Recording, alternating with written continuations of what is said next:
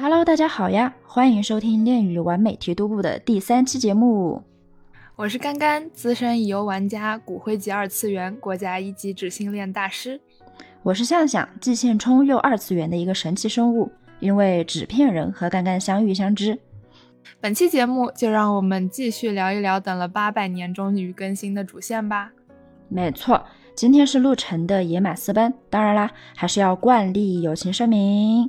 那我们本节目的言论呢，都是基于制作者自主考据和分析猜测，无意引发任何论战，请各位听众朋友们友好交流，切勿上升任何高度哦，谢谢各位。本章主线中其实另做了一个伏笔的要点，当然就是关于主控我的身世啦。章节开端有提到，我的妈妈是考古队的队长，后来加入了连山会。从母亲的闪婚以及后续剧情中，其次里发现我的身世过于详细，出生日期有误，可以看出我或许并非他的亲生孩子。嗯，而文案中又提到，在博物馆展出由我妈妈发掘出的文物中丢失了一件，想必这将是一个关键的伏笔，或许与我的身世甚至是天赋有很大的联系。在加之章节中还提到，英国也有将千年前发掘出的文物展出，此两件文物是否为同一件呢？亦或是有什么联系？就且让我们等到后续主线的阐述。而在我的身世这一方面，陆晨则提出从我的父亲一端去查，看来此处或许又将是一个新的坑。而在本章最后一笔带过的连山会，更是将更大的伏笔暗暗埋下，出现的老人是否就是外婆呢？在我个人看来，此可能性极大。对，老人提到了当年的人这个点，想必呢，他也是一个关键的点。最后还提到了将那个孩子带过来，那个孩子是谁？是我还是某一位男主呢？这层层伏笔，想必又是埋下了不少的悬念。我个人也十分期待后续剧情将如何把这些伏笔一一阐述圆回。没错没错，其实关于主控的身世呀。那个这方面的内容一直都是相对空白的。那我个人呢，一直也在期待文案组将会以什么样的形式呈现我的身世，同时也让我们这些玩家有一定的代入感。那现在看来呢，或许各个男主那里都会有不同的线索。那其实刚刚刚刚的推测已经比较全面了，那在此也不再赘述。那另外我说一个小的点，嗯，这一个章节出现了特别多的隐喻，不太明显的一个是贯穿全章的狗。那其他的呢，留到后文详聊，大家可以去看看文案组骂人。嗯，好啦，我们现在就回到六六相关的剧情。哎，刚刚应该还记得最近围绕六六出现的最多的两个词儿吧？哎，对，没错。其实新主线一出啊，就是陆晨的剧情就是让大家议论纷纷。最被热议的词恐怕是逃不过“恋爱脑”和“凭什么”。所以本期，所以本期节目呢，我们也将从这两个词入手，与大家探讨陆晨在本次新章展现出新的一面。承接上次的主线大更新，想必大家都还记得吧？我跟陆晨之间约定了一个对赌协议，同时呢，我也约定做陆晨的一把刀。对，这可以说是一个较为经典的情感关系转交易关系的梗。我与陆晨其实都对对方有着情感。可陆晨却因为自己的拧巴而将我远远推开，那么这一段关系自然会走向僵局。对，按照常见小说情节的发展，在本次新章节里，我们确实也看到了这个僵局被打破。陆晨对于我的情感，对于我们之间关系的态度，对于他自己的态度，其实或多或少都发生了一些认知上的转变。在新章剧情的前半部分，陆晨一直想方设法的想要多看看我，多接近我。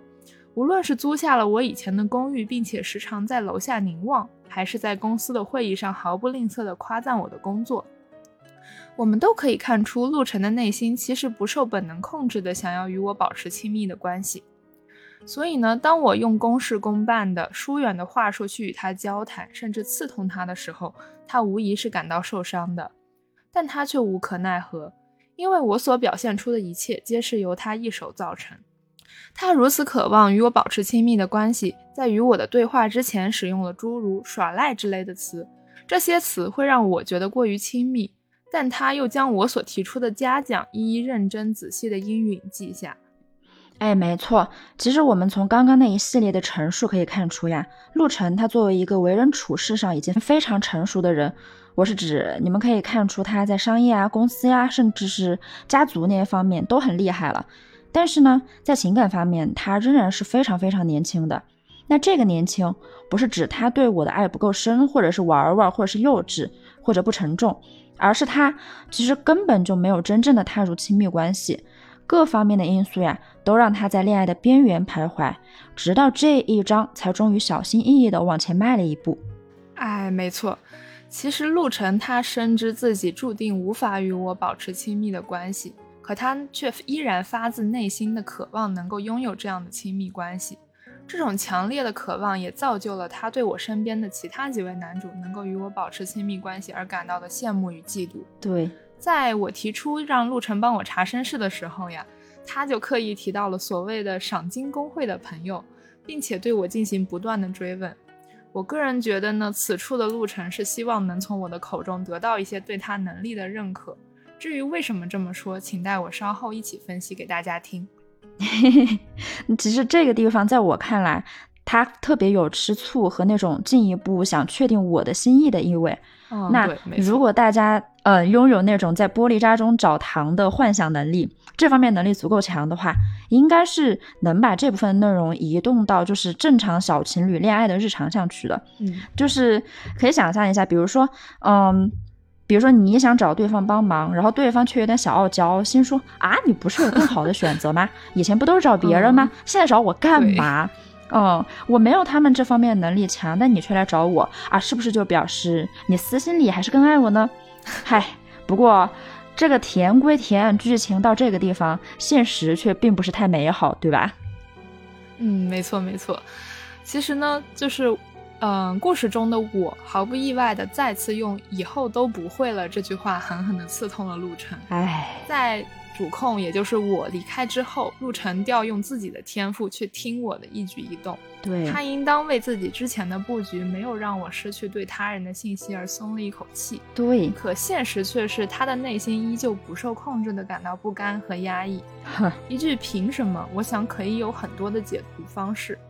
最直观的一种就是，啊，主控在跟陆晨之间产生了嫌隙之后，依旧能够相信别人。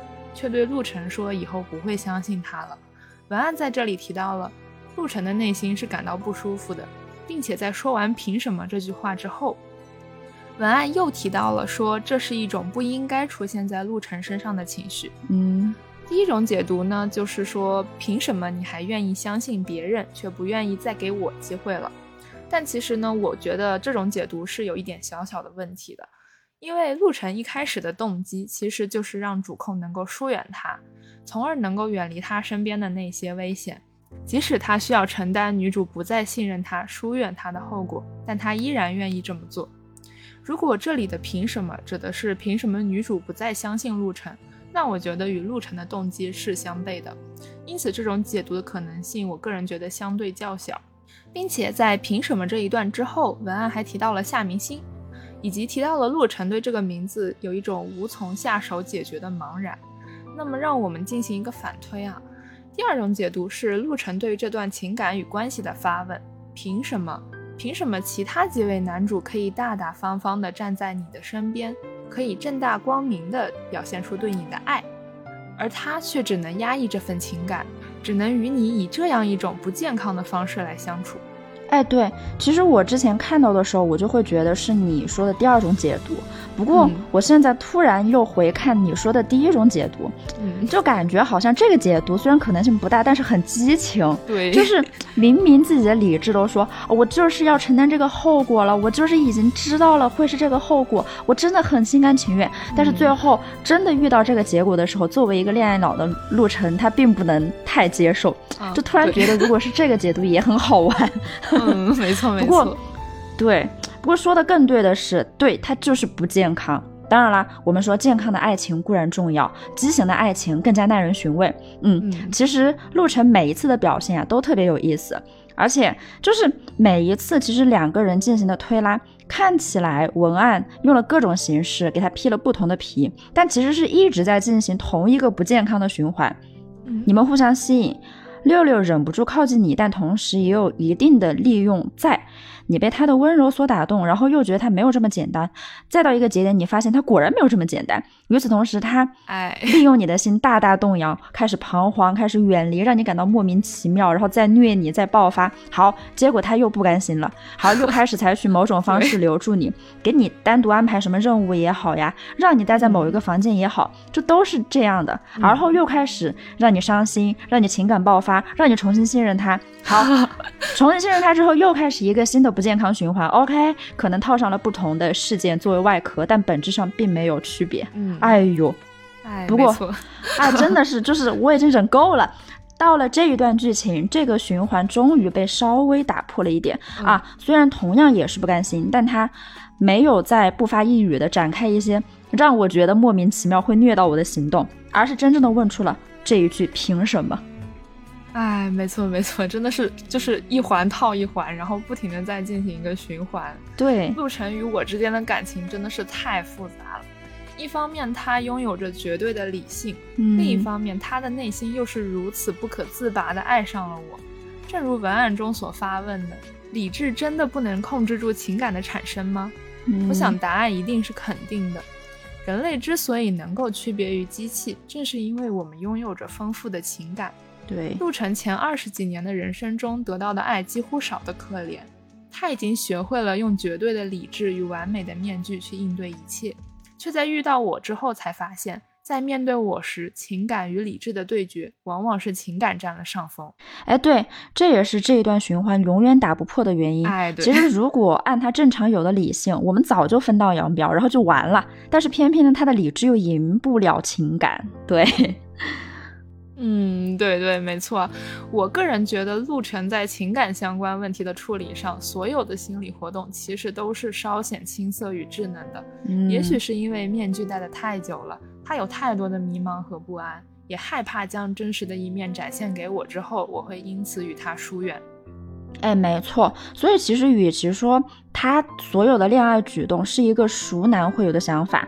就谈过恋爱的朋友就应该会非常清楚，这种想法和这些推拉反而更容易出现在那种二十岁左右的年轻人心里和他们的行为上。对对，然后另外刚刚提到了他担心的一些事情，其实也是一种对情感的不信任。他并不是说啊、呃、不信任我主控，而是说压根就没有体验过，然后他压根就不知道怎么对待，所以只能按照自以为最安全的方式去行动。哎，对，没错。文案中还提到了陆晨向我坦诚，向我示弱，给我送宵夜。嗯，他也只在我的面前展现出他真实的一面。可以想见，他前二十几年戴着面具的人生该有多么的压抑与疲惫。在英国这一段的剧情当中，婚礼礼服这个事件可以说是激化了我与陆晨之间一些缄口不提的矛盾。而陆晨或有意或无意的示弱，则很好的将我与他带到了直面矛盾的环节。拿刀抵着陆晨这一段，说实话还是挺出乎我意料的。我觉得这一情节同时也很好的塑造了主控的人设，还推动了剧情的发展。哎，对。不过说到这个地方，我倒是特别能共情主控那个情节，然后我也觉得文案封的特别到位。因为就是、嗯、说实话，大家可以真的代入一下自己，在一个反反复复的不健康循环里面，当你又走到了一个新的爆发节点，然后这个节点看起来是新发生的事情，实则根本还是以前那一套。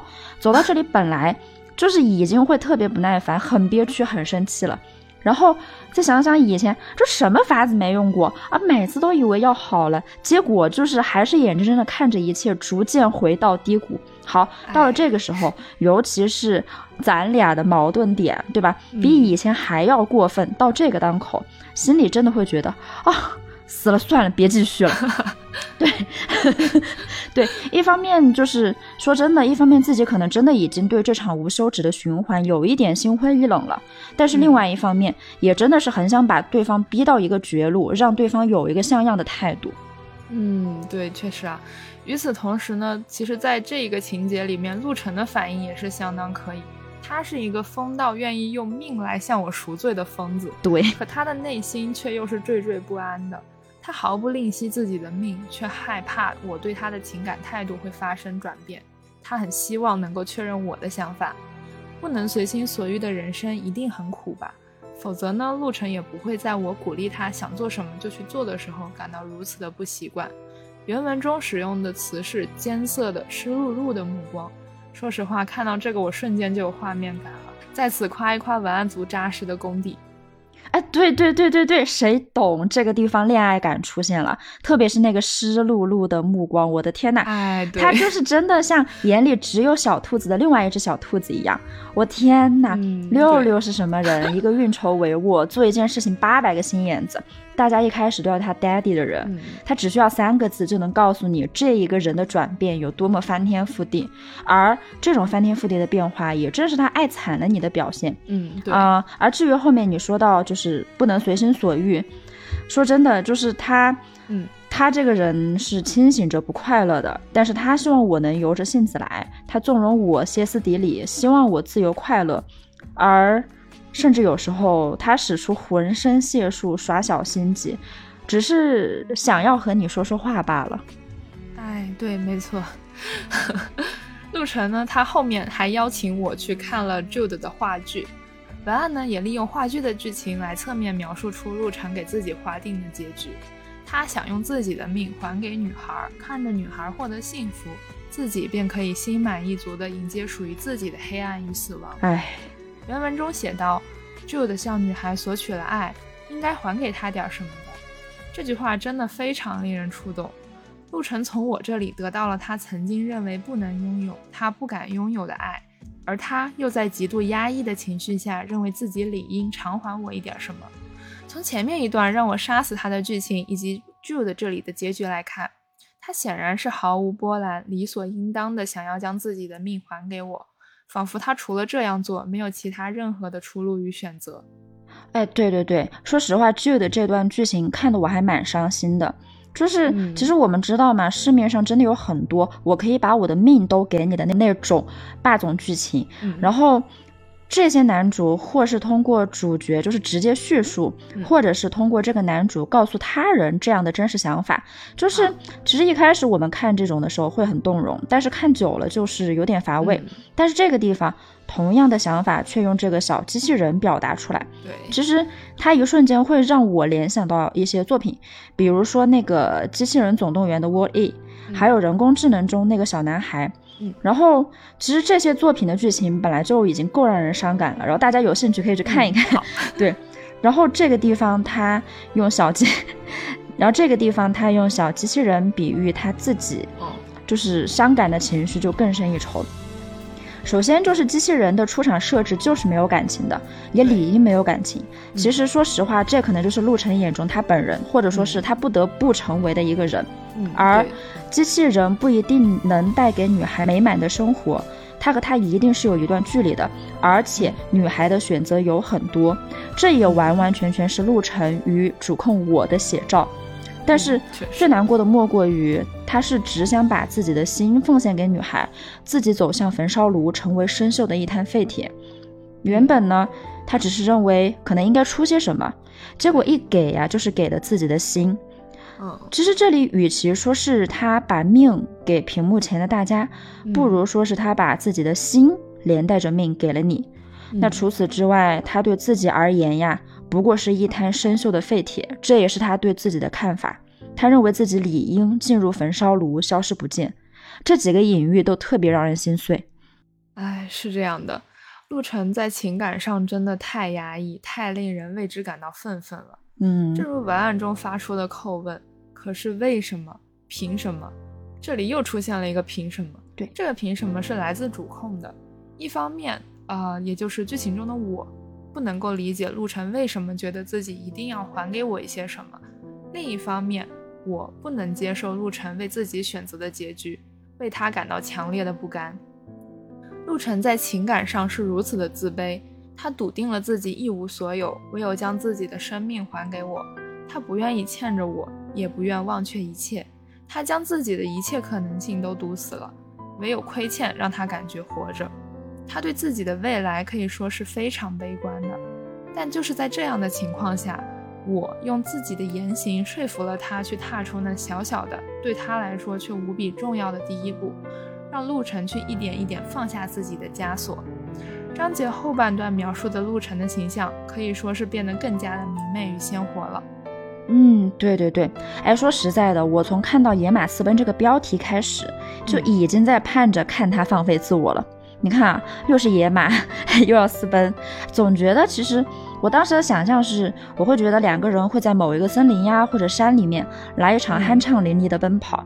其实这不一定需要逃命，也不一定需要有什么具体的原因，总之就是在某个傍晚时分走出了虐恋的循环，向前跨了一步。到这里真的是太不容易，终于等来了。哎哎，是的。其实呢，从主控我只是和他说了这么一番话，他就肯迈出一步来看。我们其实可以看出，六六他还是挺容易满足的一个人，而且也是给了我无条件的信任的。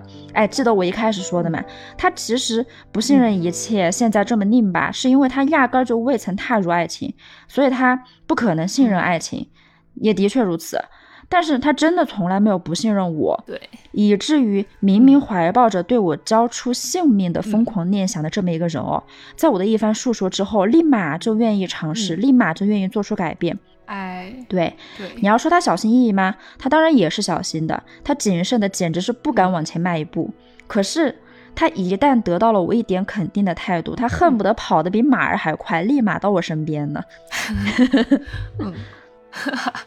没错，就是就是一种非常怎么说呢，就是很有一种反差的感觉。对对对。然后呢，呃，后面的剧情提到说，陆晨的好友丽的出现带来了一个非常有趣的伏笔啊。哎。陆晨让丽用我的名字去做了一个 AI 机器人，而且呢，这个还是他大学创业项目。嗯哼。那是不是意味着我和陆晨或许早在之前就可能会有一些交集呢？嗯，这个点就且让我们等着之后的揭秘。大学时期的陆晨啊，似乎与我们的普罗大众并没有什么不同。他会跟普通人一样，为了期末去通宵，为了演讲准备上百页 PPT，创业项目两家公司，会坏心眼的跟别人开玩笑，会跟别人打架。哎，对这个地方我还记得一个特别细节的点，就是他们去吃那个难吃的炸鱼薯条，然后结果实在是太难吃了，就再吃了一顿别的。这个细节就真的特别普通，然后是那种特别日常的留学生生活。哎，对，没错，我觉得就是这一段描述，其实就给我们看到一个非常真实的，然后很鲜活的一种路程。嗯，然后呢，这种种的描述都让我们从另外一个角度去看到了路晨他生动的过去，同时也不由得感叹那样鲜活的他变成了现在的模样，他又吃了多少苦，受了多少难呀。嗯，好在呢，在我的不断试探和引导下，路程总算是向我揭开了过去的自己。剖白了一切在我的面前，可他的内心却又十分的紧张与不安，也很担心我真的就此就讨厌他。大约呢，他是在冰冷的利益关系中沉浮了太久，他觉得我对他的信任是因为他能够帮到我。面对这样的路程，我想任何一位读者的心情大约跟我跟主控是一样复杂的。如今的路程发自内心的想要与我亲近，想要与我说话。他原本是一位冷静的造梦者，最后却成了梦中人。我想，纵使陆晨与主控的面前依旧困难重重，但能拥有这样踏出的第一步，依然是极好的。尤其是对陆晨而言，真的真的太不容易了。那除此之外，其实我还特别喜欢几个节点。嗯嗯，一个是他和朋友曾经救下一匹小马嘛，然后在这个地方，我感觉小马。嗯，应该也是有一定隐喻的含义的。然后在我看来的话，有一点是，他就像是救下了曾经的他，或者说是他的初心一样。嗯，就像是那种不管中途发生了什么苦难，然后见到已经成长的小马那一刻，还是会回想起曾经的一切，然后记起自己可以是一个怎样的人。嗯，对。哦，另一个地方是他居然学会了，就是面无表情的和我讲鬼故事。哇，如果说真的是。